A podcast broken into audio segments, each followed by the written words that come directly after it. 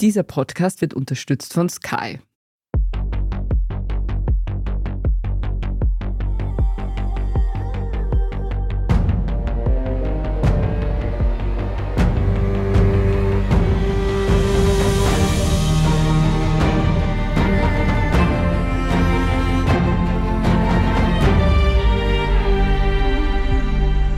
Ich bin Michael Steingruber. Und ich bin Doris Prisching. Sie hören Serienreif, den Podcast über die mörderische Welt der Serien. Wir haben heute wieder einen ganz besonderen Gast, der mit uns über eine ganz besondere Serie spricht. Die göttliche Julia Jentsch ist da.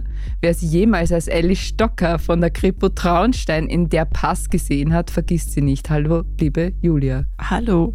Hallo. Ja, die dritte Staffel dieser Ausnahmekrimiserie von Sky ist zugleich die letzte. Julia, du hast es geschafft. Wie geht es dir? Ja, sehr zwiegespaltenen Gefühlen. Kurz nach Drehschluss, wenn du mich da gefragt hättest, wäre eigentlich einfach nur Erleichterung meine Antwort gewesen.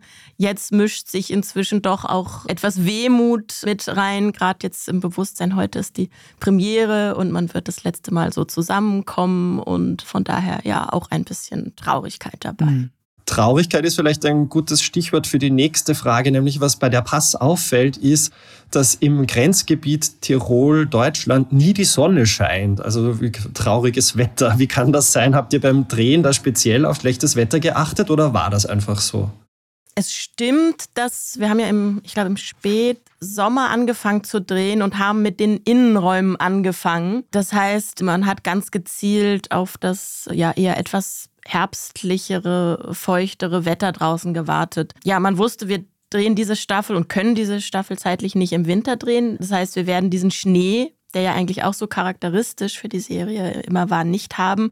Durch was ersetzt man ihn? Und da haben die jetzigen Macher, die Regisseure, den Plan gehabt, eine gewisse, das durch diese Feuchtigkeit zu ersetzen. Und deswegen gibt es eben viel feuchte Straßen, viel Regen und das ist also gewollt und nicht passiert.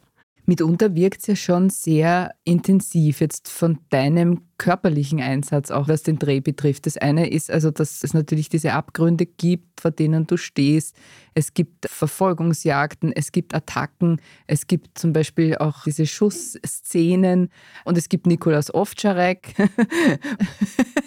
Wo waren für dich die Herausforderungen beim Drehen? Es gab diesmal das Gelände, in dem ich mich bewegt habe, war vielleicht jetzt in dieser dritten Staffel die größte Herausforderung, weil es waren sozusagen ausgetrocknete Geröllflussbetten und recht steile Hänge in Wäldern mit viel Wurzeln und dann eben durch die Nässe rutschig und so und trotzdem musste man sich da schnell bewegen und so. Das war manchmal schon eine größere Herausforderung, aber eher dann auch als Gesamtteam natürlich. Ich bewege mich ja dann nicht allein, sondern dann ist dann vor mir noch Kamera und Ton links und die müssen dann auch alle den Abhang irgendwie runterkommen. Da gab es einige Herausforderungen in der mhm. Hinsicht, ja. Und wie ist es denn mit der Dunkelheit? Also wie gesagt, unser einer, also wenn man zuschaut, ja, hat man manchmal wirklich das Gefühl, oder die Schwierigkeit, ich kann dem gar nicht folgen, weil es so dunkel ist. Ja?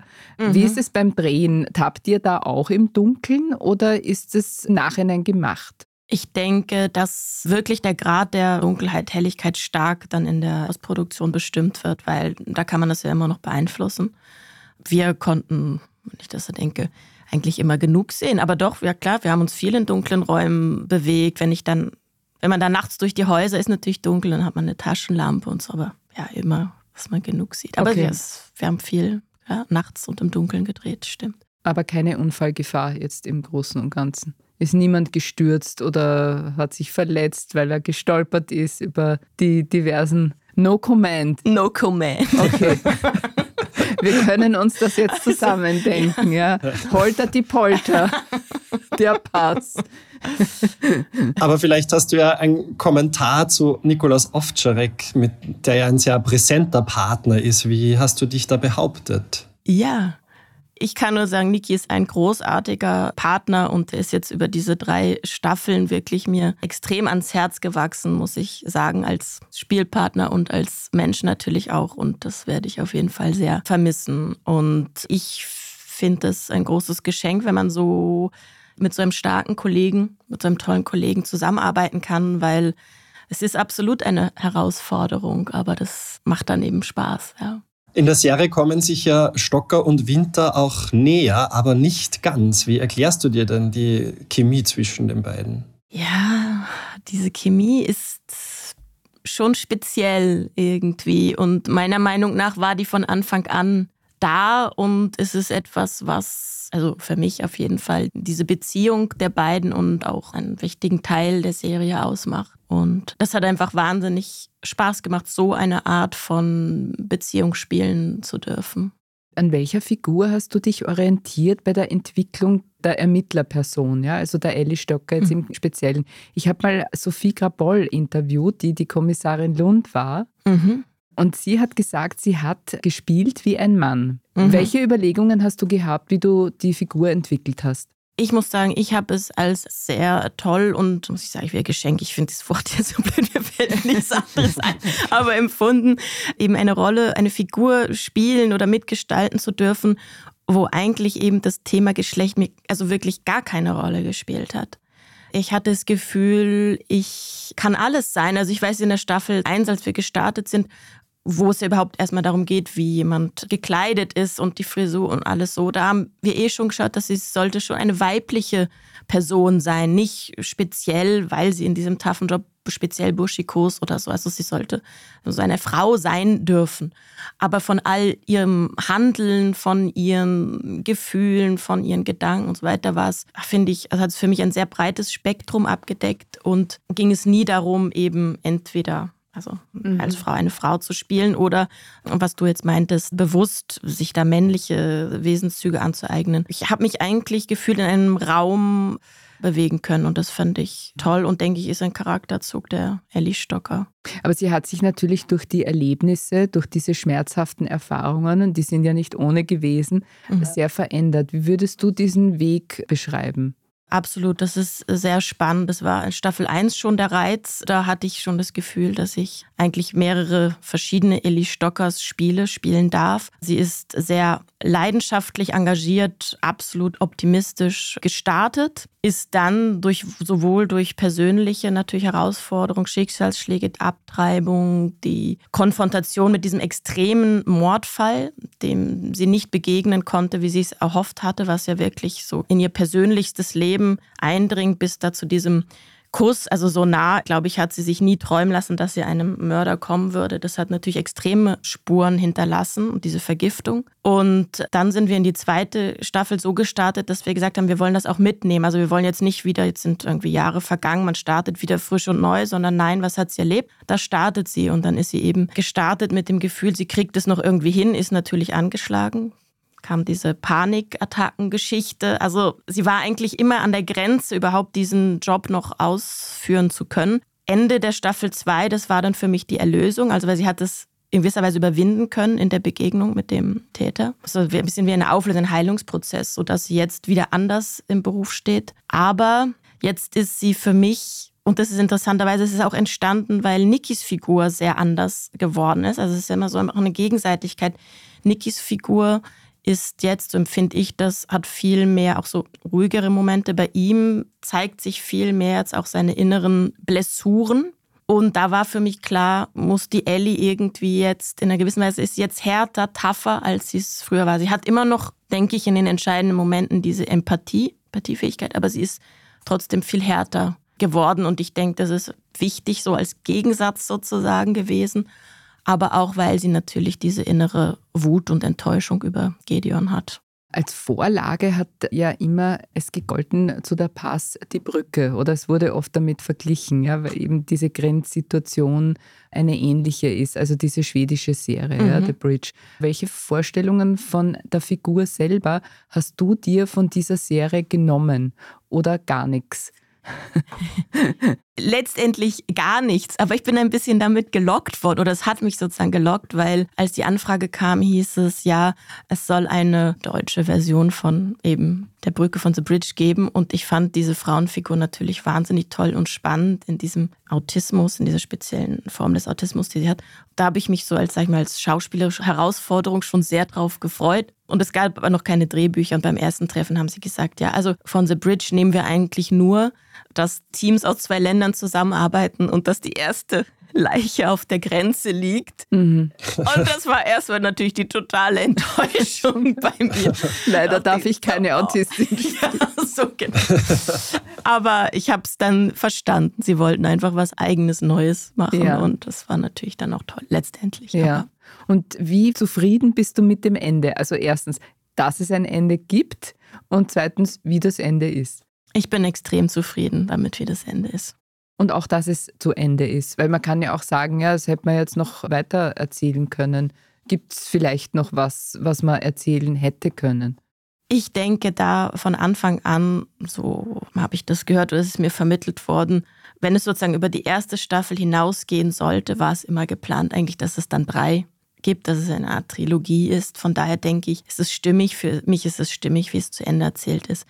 Natürlich weiß ich nicht, wie wenn jetzt jemand die ultimative Idee aus dem Hut gezaubert hätte, wie verführbar man dann gewesen wäre, noch weiterzumachen, weil ja, es natürlich, wie gesagt, auch Wehmut mit diesem Abschied verbunden ist. Aber es ist für mich absolut stimmig. Ich finde es sehr schön, wie es zu Ende erzählt ist. Hm. Aber heißt das, du wusstest gleich von der Anfrage vorweg, dass es drei Staffeln geben wird, wenn Nein. denn die erste gut ist? Wann wusstest du das oder wann war das klar? Nein, das haben wir eigentlich dann erst, als wir die zweite Staffel gedreht hatten und es Überlegungen gab, die dritte zu machen. Da haben dann eben Cyril und Philipp waren es ja damals und noch gesagt, dass sie eigentlich so, sie hatten das ja auch noch nicht geschrieben, aber die Idee war dann eine Trilogie zu machen, genau. Und die Drehbücher habt ihr immer komplett bekommen, weil das gibt ja dann auch oft so, dass es Produktionen gibt, wo man ein Drehbuch bekommt zur ersten Folge und dann irgendwie während des Drehs immer weiter informiert wird, sodass die Schauspieler selber erst ganz zum Schluss wissen,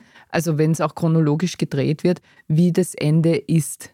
Das finde ich super spannend. So habe ich ganz so noch nie gearbeitet. Das würde ich wirklich gern mal erleben. Also ich denke, es ist auch nochmal ein ganz eigener Weg, so zu arbeiten. Das wäre hier bei uns nicht möglich, weil man springt vom Ende an Anfang in die Mitte, man dreht das nach Locations ab. Also da kann man nicht eine Folge abdrehen und mhm. dann an alle Orte nochmal wieder reisen. Deswegen geht das nicht. Hm. Dann machen wir eine kurze Pause. Bleibt dran. Gleich geht es bei uns weiter mit Julia Jentsch und den großen Themen von der Pass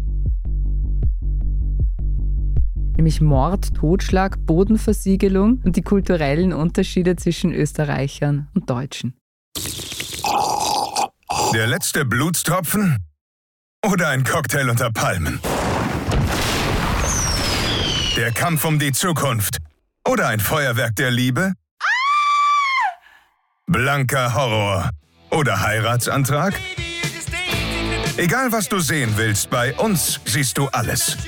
Deine Lieblingsserien auf Knopfdruck mit dem Sky Entertainment Plus Paket. Sky, wo Serien zu Hause sind.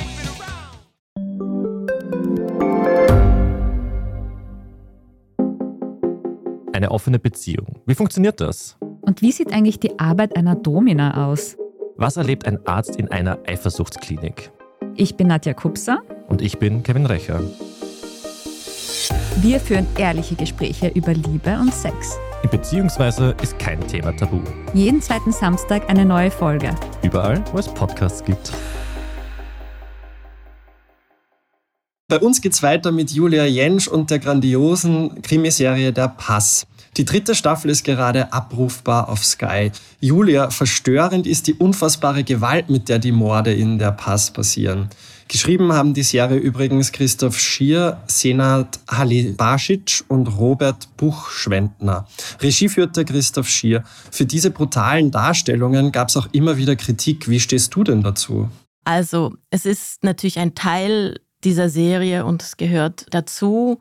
Wenn ich ganz persönlich gefragt werde, dann reicht mir sozusagen eher die minimalistische oder minimalistischere Darstellung. Die Serie erzählt sich sehr stark über Bilder und stimmungsvolle Töne. Wie bringst du dich in die für die Szene geforderte Stimmung? Hm. Kann man das einfach so herstellen, weil man ja als Schauspieler diese Profession gelernt hat? Beim Erstellen einer Szene entsteht natürlich eine bestimmte Atmosphäre durch den Inhalt und den Text und das ergreift einen natürlich ziemlich schnell. Ob das dann genau die Stimmung ist, die dann diese Szene am Ende des Tages noch haben wird, das ist dann nochmal was anderes, weil natürlich dann wirklich durch die Soundbearbeitung und die Musik etwas vielleicht noch mal viel unheimlicher oder gruseliger wird, als ich es jetzt beim Drehen empfunden habe oder abgeschwächter, wie auch immer. Also von daher ist die Atmosphäre, die man beim Drehen versucht zu erzeugen, vielleicht nicht die, die ist dann ganz am Ende. Mhm. Also diese Drehorte und so, die wir hatten,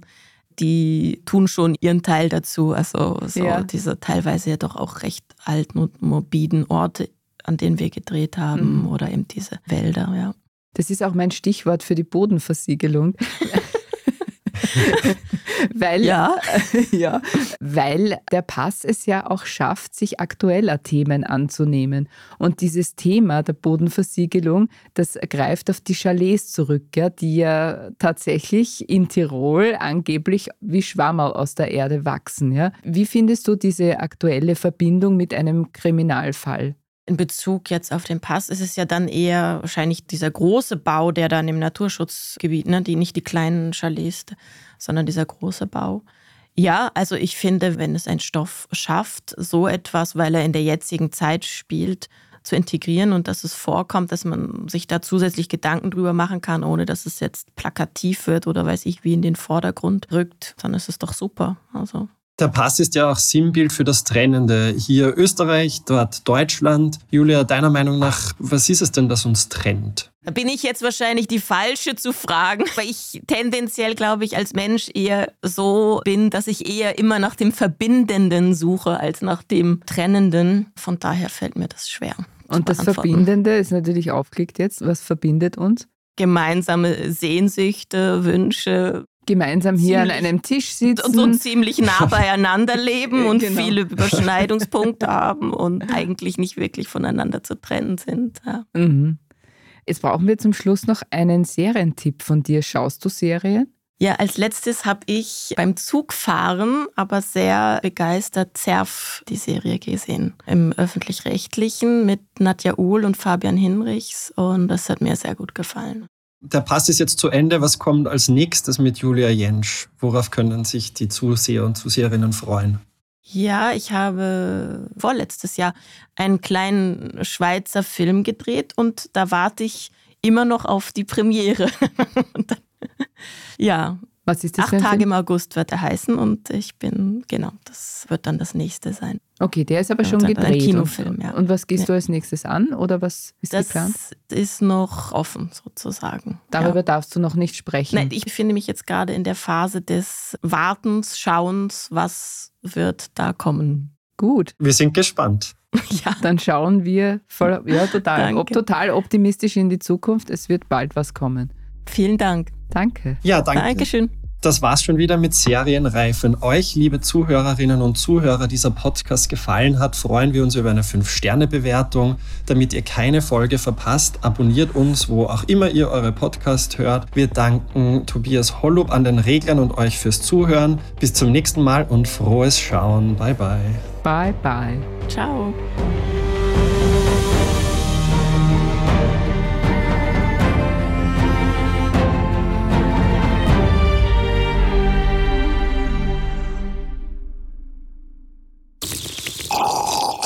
Der letzte Blutstropfen? Oder ein Cocktail unter Palmen? Der Kampf um die Zukunft? Oder ein Feuerwerk der Liebe? Blanker Horror? Oder Heiratsantrag? Egal was du sehen willst, bei uns siehst du alles. Deine Lieblingsserien auf Knopfdruck mit dem Sky Entertainment Plus Paket. Sky, wo Serien zu Hause sind.